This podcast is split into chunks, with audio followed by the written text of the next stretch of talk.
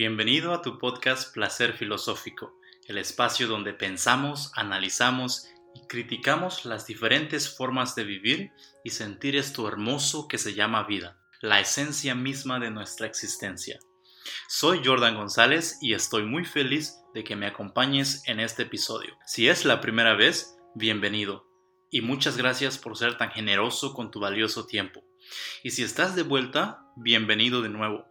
Muchas gracias por estar aquí. Aprecio infinitamente tu atención. Hoy hablaremos de los mejores maestros, de los amigos más fieles, de los más sabios consejeros, de los encargados de conservar la historia y sabiduría de la existencia de la humanidad desde el inicio hasta el final. Sí, estoy refiriéndome por supuesto a los libros.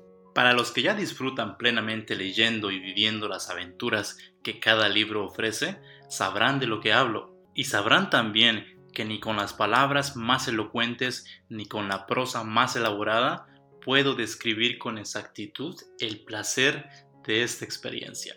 Porque aparte de aumentar el conocimiento, leer va más allá, ilumina el espíritu y abre la puerta de la esperanza cuando el alma se está perdida o vacía. Leer hace de esclavos reyes, hace de los simples inteligentes y da belleza al que no es agraciado, tanto mental como físicamente. Así que amigos y amigas, si has pasado por alto la maravilla que algo tan simple puede ofrecerte, ya sea por flojera o por ignorancia, te invito a seguir escuchando este episodio porque voy a revelarte los libros que han llenado mi vida de experiencias inimaginables, placeres inolvidables y sabiduría para vivir y para morir bien.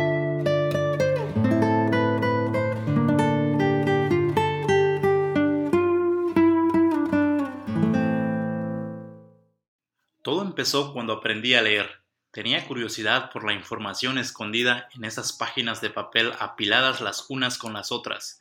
Y porque vengo de una familia humilde, y cuando digo humilde es, es muy humilde, y también muy religiosa, tan religiosa que leer otro libro que no sea la Biblia o algún texto religioso era considerado sacrilegio y te jugabas tu entrada al cielo. Ahora que la sombra de la ignorancia me está más lejos, me doy cuenta de que muchas veces la religión encuentra una morada en las almas más humildes y alimenta un miedo, un miedo que impide vivir bien en esta vida, con la esperanza de disfrutar de la próxima. Y de la próxima no hay nadie que con certeza sepa lo que nos espera o que nos asegure si el sufrimiento es el sacrificio que te da la entrada al paraíso. Al fin, como el único libro que tenía disponible era la Biblia, entonces la leí. La leí desde el principio hasta el final una y otra vez. Entonces me di cuenta de que la Biblia estaba muy lejos de ser un libro simplemente religioso, sino que religiones utilizan su figura para basar sus doctrinas y como muy pocas almas se toman el tiempo de leerla, entonces no hay forma de entender sus enseñanzas. Ahora voy a compartir contigo uno de los mejores consejos que este libro me ha brindado.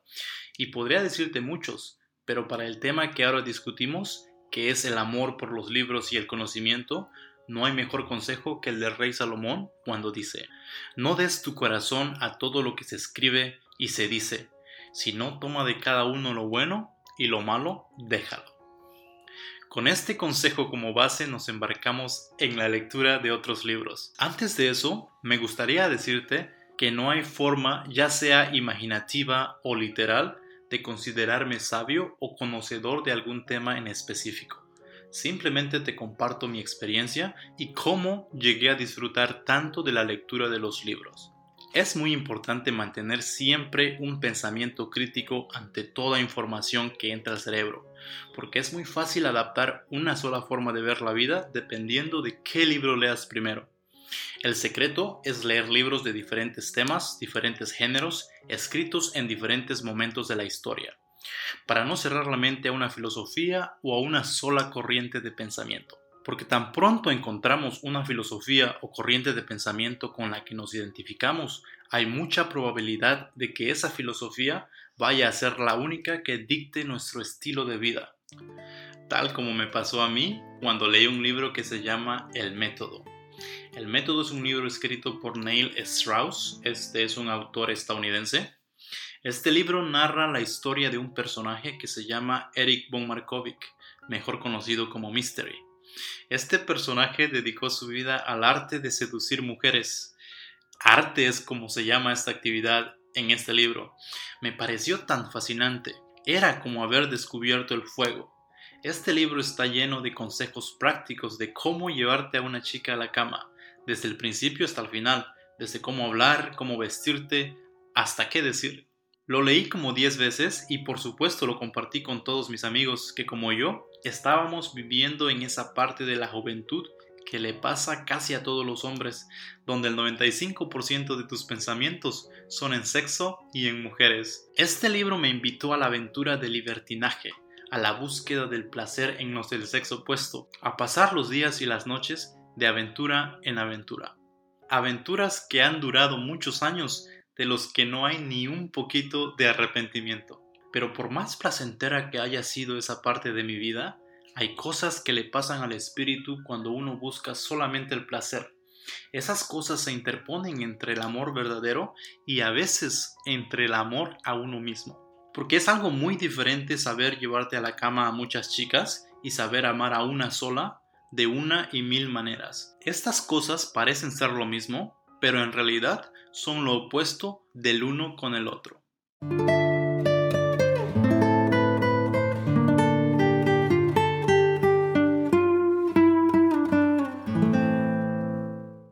Ahora voy a compartir contigo otro libro que ha cambiado el rumbo de mis pensamientos. Antes de eso, quiero compartir un truco que utilizo cada vez que leo un libro con consejos dignos de ser recordados. Para no olvidarme de lo que leo, guardo en mi mente el momento exacto donde estoy leyendo tal sabiduría. Por ejemplo, este libro Principios, Principios de Vida y Trabajo de Ray Dalio, otro autor estadounidense. Este libro empecé a leerlo en unas vacaciones en la isla de Cypress. Cada página era como oro puro cada capítulo y cada frase eran gotas de la más valiosa sabiduría que despertaba la más dormida de mis neuronas. Miré lo que había a mi alrededor, el infinito del mar Mediterráneo debajo del azul cielo y la brisa de la tarde. Estos elementos ayudaron a que uno de los mejores consejos de este libro quedaran grabados en mi mente para siempre. Este consejo es, en cada opinión, en cada forma de pensar o actuar, siempre mantén una mente muy abierta y discute las diferentes opiniones de la vida o del trabajo, no con el fin de ganar el argumento, sino con el auténtico deseo de encontrar la verdad. Y la verdad es una compresión precisa de la realidad que es la base para producir buenos resultados. Este libro también enseña la importancia de la evolución que es una fuerza mayor del universo que nos afecta a todos. El deseo de evolucionar es lo que mueve a los seres humanos y este proceso trae como resultado la mejora. Siempre teniendo en cuenta las leyes naturales del universo, buscando conexiones realmente significativas, amar nuestro trabajo para estar en sintonía y así ser capaz de tomar las mejores decisiones que decidirán el rumbo de nuestra existencia. Este libro es una joya y es el número uno de mis recomendaciones.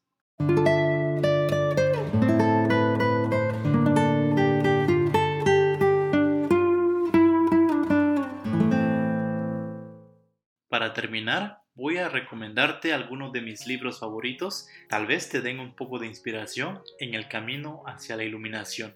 Estos son uno de los muchos libros que han marcado mi viaje profundamente.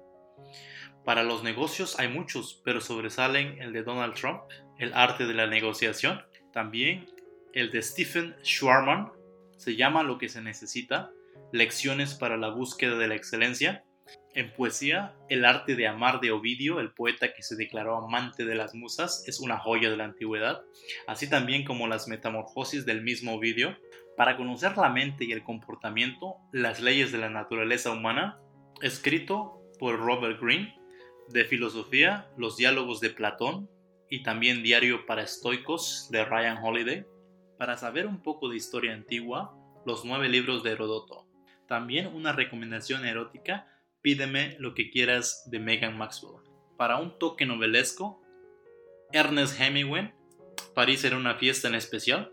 Y para empezar la dominación del ego, los cuatro acuerdos de Don Miguel Ruiz pero encontrarás más en nuestra página web Cuando esté lista, la vamos a mencionar en los siguientes episodios de este podcast. Para terminar te dejo con una frase para saber si has leído un buen libro. Esta frase es del escritor estadounidense William Styron. Un gran libro debería dejarte con muchas experiencias y un poco agotado al final, porque vives varias vidas mientras lees. William Styron. Muchas gracias por llegar hasta el final. Espero que el espíritu de los mejores libros te acompañe en este viaje a la iluminación. Un abrazo y muchas gracias. Nos vemos en el siguiente episodio.